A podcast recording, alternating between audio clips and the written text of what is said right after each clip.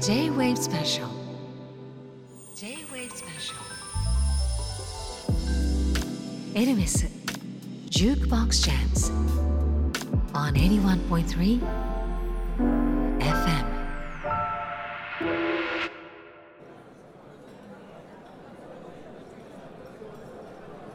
ジュークボックスに変身した銀座メゾンエルメスを訪れたヨシロットンさんにエルメスとの関わりアートのお仕事そして音楽への思いを伺いました「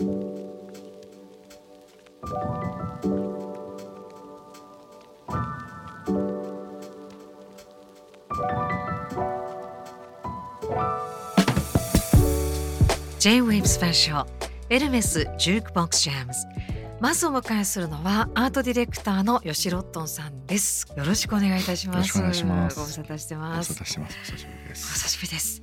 えー、吉ロットンさんが今回ランタンエルメスのキービジュアルをデザインされたということで、はい、まずお話伺いたいんですけれども、はい、どの辺からこう会話を始めてゼロから形にしていったんですか？とまずこの企画を聞いた時にもう1年間毎月銀座のメゾンが、うん、えっと、そこで何かイベントを行っていくっていう、はい、いろんなテーマをもとにっていうところから、まずはメインのロゴデザインをしていく、うんうん、その後に各それぞれの毎月のテーマでキービジュアルを作っていくっていう、うん、はいもうそういうあの仕組みと構想はあってですから、ランタンエルメスというものがまずあって、はい、で毎月、まあ、1月ですとボタニカル、はい、2月はジュークボックスという形で作っていく。こうキーワードが身近な音楽であったり自然であったりという始まりになってますけれどもこうキーワードがこうストンと落とし込むどういうふうにそうですね、うん、あのイベントの中で何を行うかっていうのは、うん、あのエルメスさんたちがそれぞれに多分決めてらっしゃるんですけど、うん、ボタニカルって、はい、そのメゾンがお花屋さんになったり。そうです、ね、植物屋さんになったり、今月はメゾン全体がもうジュークボックスとして音楽のイベントが行われたりとかそういうなんかメゾン自体が一つのおもちゃ箱みたいな,、なんかそういうイメージがあったので。そうい。うところでちょっとキービジュアルも可愛らしいキャラクターがそのテーマをもとに遊んでるよというような感じだったり。とちょっと楽しげなあの人がこう、まあ、今ですと大きな音符をバックに指揮棒をねそうですね。こう振っているのかな、はい、でも楽しそうな。エルメスのあの従者ロゴなので、はい、はい、ちょっとこう楽しそうなっていうのは一つキーワードなんでしょうかね。そうですね、うん、シンプルに落とし込む決め手はとかいくつかこうパターンを考えながらなんですか？そうですね、うん、テーマそれぞれもらった時にまずこのメインのキャラクターである従者が何をしているか音楽だったらこの指揮者だったり、うん、何々だったら何をしているとか、はいはい、まあ、そういったところでこのキャラクターがいろんなことをやっていくんですけど、うん、そこに対して音楽だったらじゃあ今音符がこういうふうにあのメゾンの建物自体が楽譜のようになったビジュアルとしても起きていたりとか、僕らもそれを一つずつなんかこう考えていくのも面白い作業ですね。うん、まあ、やっぱり金さんのあのメゾンエルメスを舞台におっしゃったように、はい、そのもう丸ごと空間として味わえる楽しめる、はい、それからちょっとこう人間味を感じますよね。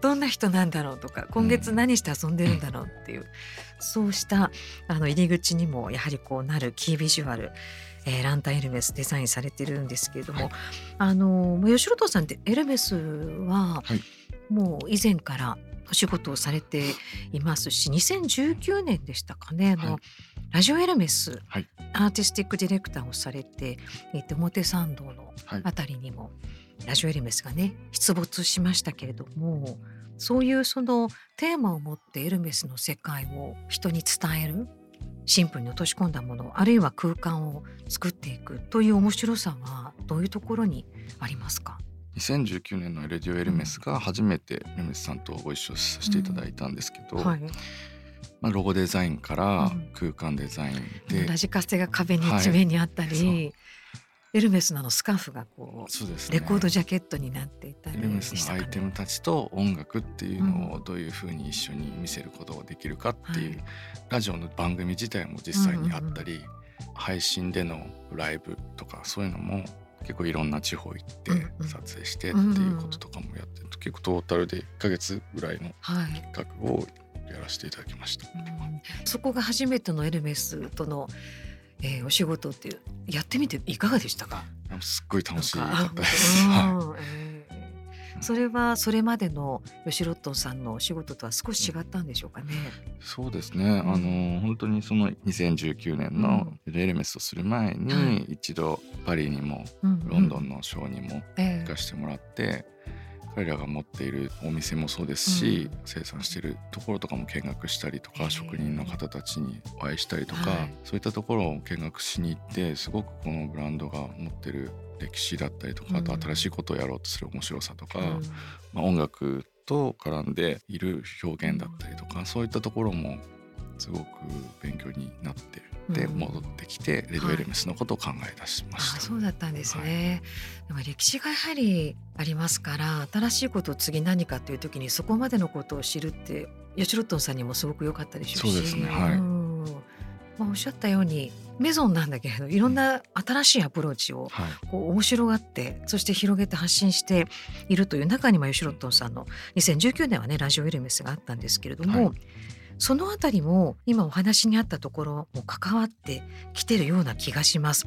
えーランタンエルメスの特設サイトにアップされているんですが、吉ロットンさんの選曲ご紹介があって、まあ、やはりエルメスとのこう時間という選曲ですかね思い出っていうのも出てきてますね。はいどんなセレクトをしていただいたんですか？まず今回そのうんエルメスのメゾン自体がジュークボックスになるとうんいうところと、僕2019年の春にロンドンで開催されてたうん「Step into the Frame」っていうエルメスさんのイベントに参加したんですね。はい。それがファッションショーがあってその後に会場がバーンと開いてはい。いろんな面白いことが起きてうんみんなでご飯も食べたりうんうん。ライブもあったりはい。そのショーのところね。はい。ライブはプライマルスクリームのライブだったりとかええとその中にひときわこう一番 楽しそうな場所があるなと思って、みんなで行ったら、うんそこにあったのがジュークボックスだったんですよ、エルメス特製の。へえ。それがすごく思い出に残ってまして、うんもう音楽もかかっはい、てるっていうことなんですよね。皆さんでこうテキーラをうん。回ってきて、うんそれを一気に飲んで、うん音楽がバーンってかかって。なんかショーですね。そうそう楽しそうですね。その時にそう、うんあの流れていた曲をプレイリストに、そうなんですよ。入れていただいてるので。はいではそのあれですかねテキーラでこう片手にみんなで輪になってジュークボックス囲んでるところにバーンと来た曲をはい、皆さんにも聴いていただきたいと思います。The Whispers and the Beat Goes On.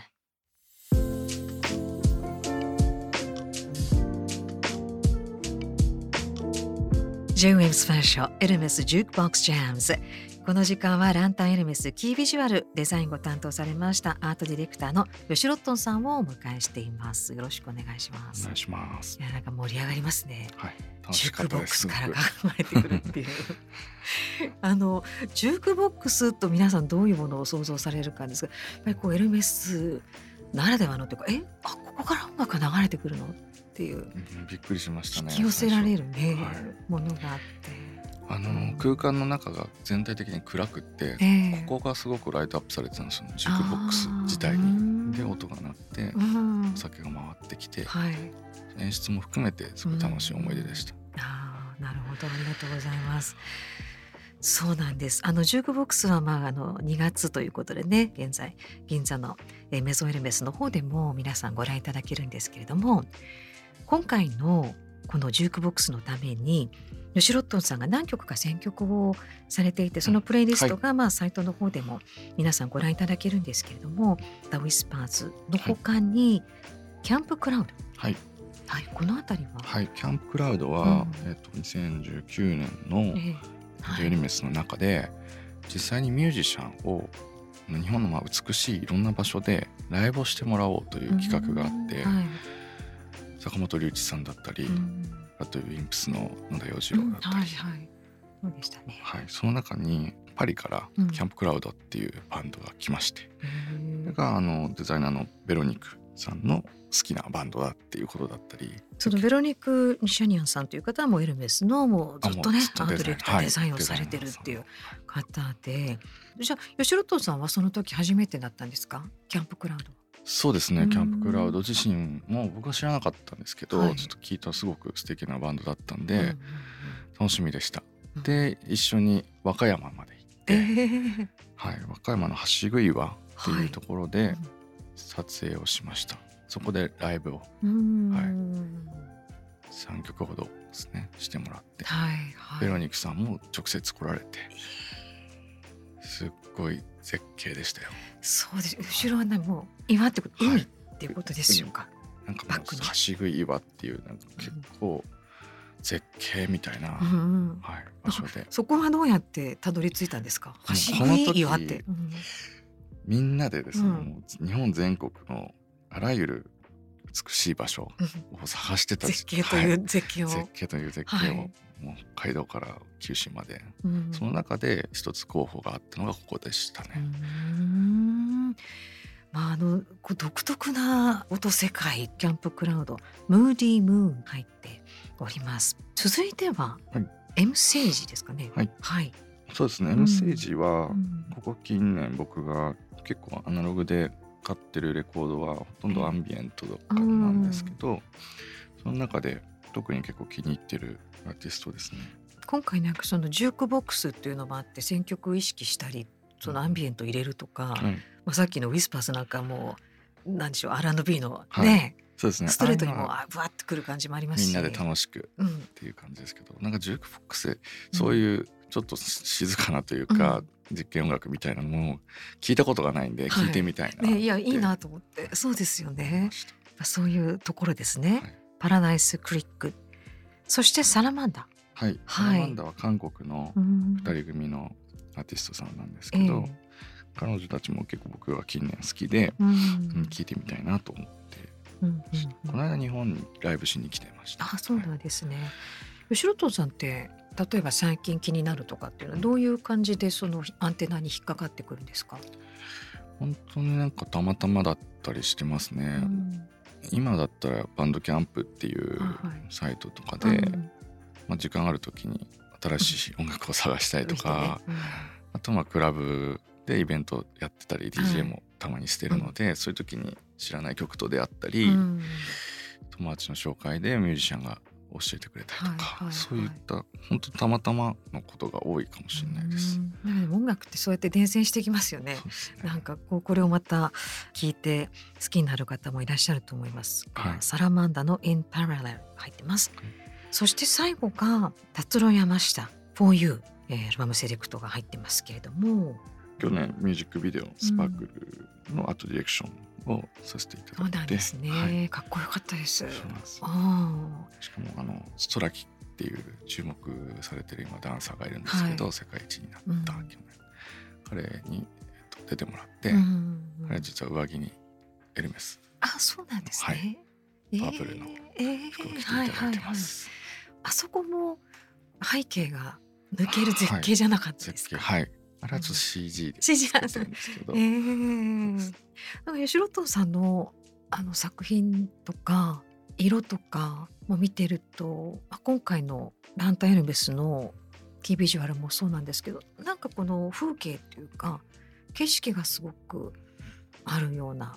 まああのサンのねシリーズなんかもあ本当特にそうだなと思うんですけど、その辺なんか意識音楽と僕はそういう体験を作りたいなっていうのが一つあるので、うん。空間もそうですし、そこには音楽があったりすることが大事で、こういろんな想像を広げてくれるのが音楽の存在だったり、空間にしても平面から始まるんですけどものづくりは、はい。それをどういうふうな角度いろんな人が入ってくるうん。時間帯だったり、まあ場所の大きさとかによっても体にこう来るうん。ことが変わるじゃないですか、はい。そういうのをすごく意識しながら綺麗だなと思ったりかっこいいなと思ったりなんか感動してくれたらいいなと、うんそこをすごくいっぱい考えてます。うん、なるほど。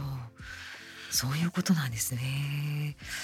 そういうその音楽今おっしゃったように体験を広げるとか、まあリンクすることってたくさんあるじゃないですか。はい音楽音が鳴ると。まあ、懐かしさにもつながるし刺激にも。もともと吉ロットンさんの音楽的なルーツとか聴き方とかってどういう感じだったんですか、と10代の頃は本当にリスナーとして、うん。ただただもういろんな、まあ、ロックとかはい。が中心だったんですけど、好きで。でロックってどどの辺ですか？もう UK のパンクロックから日本のそうですねいろんなバンドも好きでしたし、うんうんいっぱい聴いてました、うん。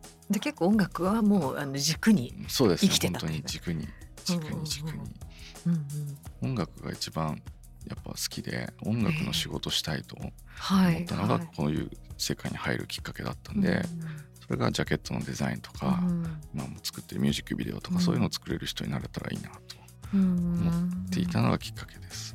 まだね若い頃ってなんか何にか仕事になるかなんてうん。想像で分ける必要もないんですけどすごく大きな要素としてあったんですね。そうですね。うん。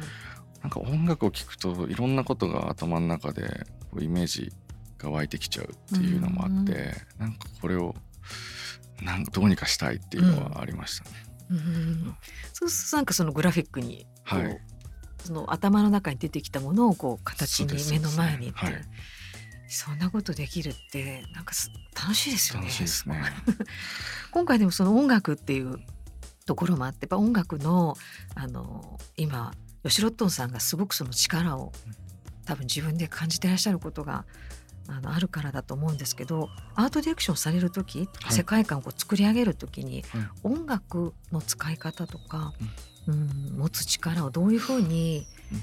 広げて伝えたらいいんだろうっていうのありますか、まあ二十歳超えてええ。大人になってからはもっともっと僕も音楽活動というか、うん。音楽作ったり、はい。DJ やったりそうですよね。空間としてもクラブのデザインしたりとか、すごくもうどんどんどんどん音楽のいろんな関わり方をこう強めていっていたんですけど、音楽が持つ力の一番はそこでみんながこう共有することができて、うん。楽しい時間も作ることもあれば一人で楽しんで、はい。それが想像を広げていったりうん。していくこととかなんかすごいこれ人間が作ったもので一番すごいんじゃないかなって思う。音楽って思うことがありますね。なんか見えないし触れないしね。だけどその分そういうところありますよねきっと。間違いなく僕の人生を変えてくれたのも音楽。うん。そういう力を持っているのが音楽なんじゃないかなと思います。かそういう音楽も振動とか一緒にいるところで、まあ、ジュークボックスからじゃあ流れてきた音楽が人生変えるかもしれないし、うん。まあジュークボックスだと音となんか明かり今回メゾンエルメスランタンエルメスっていうことで、はい。このランタンの優しい明かりとか、まあ、強い時もあるかもしれませんけどこの明かりっていうことでちょっとイメージした曲も選んでいただいてるんですけど、明かりとかってなんかこうイメージあります？光とか明かり。エルメスのメゾンうん。の建築、ええメゾピアノピアノさんが作った、はい。あの建築自体がうん。ランタンだったんだっていうことを、ですあのまあガラスブロックはい綺麗ですもんね。知ってさらにそれを夜こうやって見ると、うん。ほんとすごい美しい明かりで、優しくて、はい。なんかずっと見てられるなみうたいな,、んうん。なんかそういったあの場所で聴きたい曲ってなんだろうってもう一回考えて、はい。うん今回「 The Avalanches Light Up」を選んでいただいてますけれども、僕あのもともとうん。 Modular Records っていうオーストラリアのレーベルがすごく大好きで、え2000年代初頭ですね、えうん。そのレーベルが作られた理由の一つが、このアバランチーズだったって言われてるんですけど、えー他にも何組か？そうですね。うんいっぱいいて、えーはい僕もその後関わることがあるんですけど、うん。モジュラーが日本でパーティーやる時にフライヤーを作らせてもらったり、そこのレーベルに所属するうん。いろんなバンドのジャケットデザインとか、あえすごい好きだったところ。そうで、ですすはい、プリセツっていうバンドではニューヨークでやってたライブの映像を作らせてもらったり、うん。そのメンバーのキムって方がやってるまた違うレーベルのジャケットワークをなんかどんどん広がってい。すね。やっている中で、はいはい。もうでも中でもアバランチーズはやっぱ特別すぎて大好きだったんですけど、野村くんちさんの紹介で、あのお会いすることができて、日本に来た時に、ええあのうちのスタジオにも来てくれたりして、はい、うんそのロビンといろいろつながはい、させてもらってますしその中でもこの「ライトアップっていう曲が入ってるちょっと前に出たアルバムなんですけど「ええワイルドフラワー」ってアルバムの中に入ってるこの曲がうん。とてもランタンと合うんじゃないかなと思いまして、はい。楽しみ。ありがとうございます。はい。ぜひではあのちょっとイメージしながらはい。最後お届けしたいと思うんですけれども、えー、J-WAVE スペシャルエルメスジュークボックスシャムズランタンエルメスのキービジュアルデザインご担当されましたアートディレクターの吉ロットンさんにまずお話を伺いました吉ロットンさんどうもありがとうございましたありがとうございました。J-WAVE スペシャルエルメスジュークボックスシャムズ on 81.3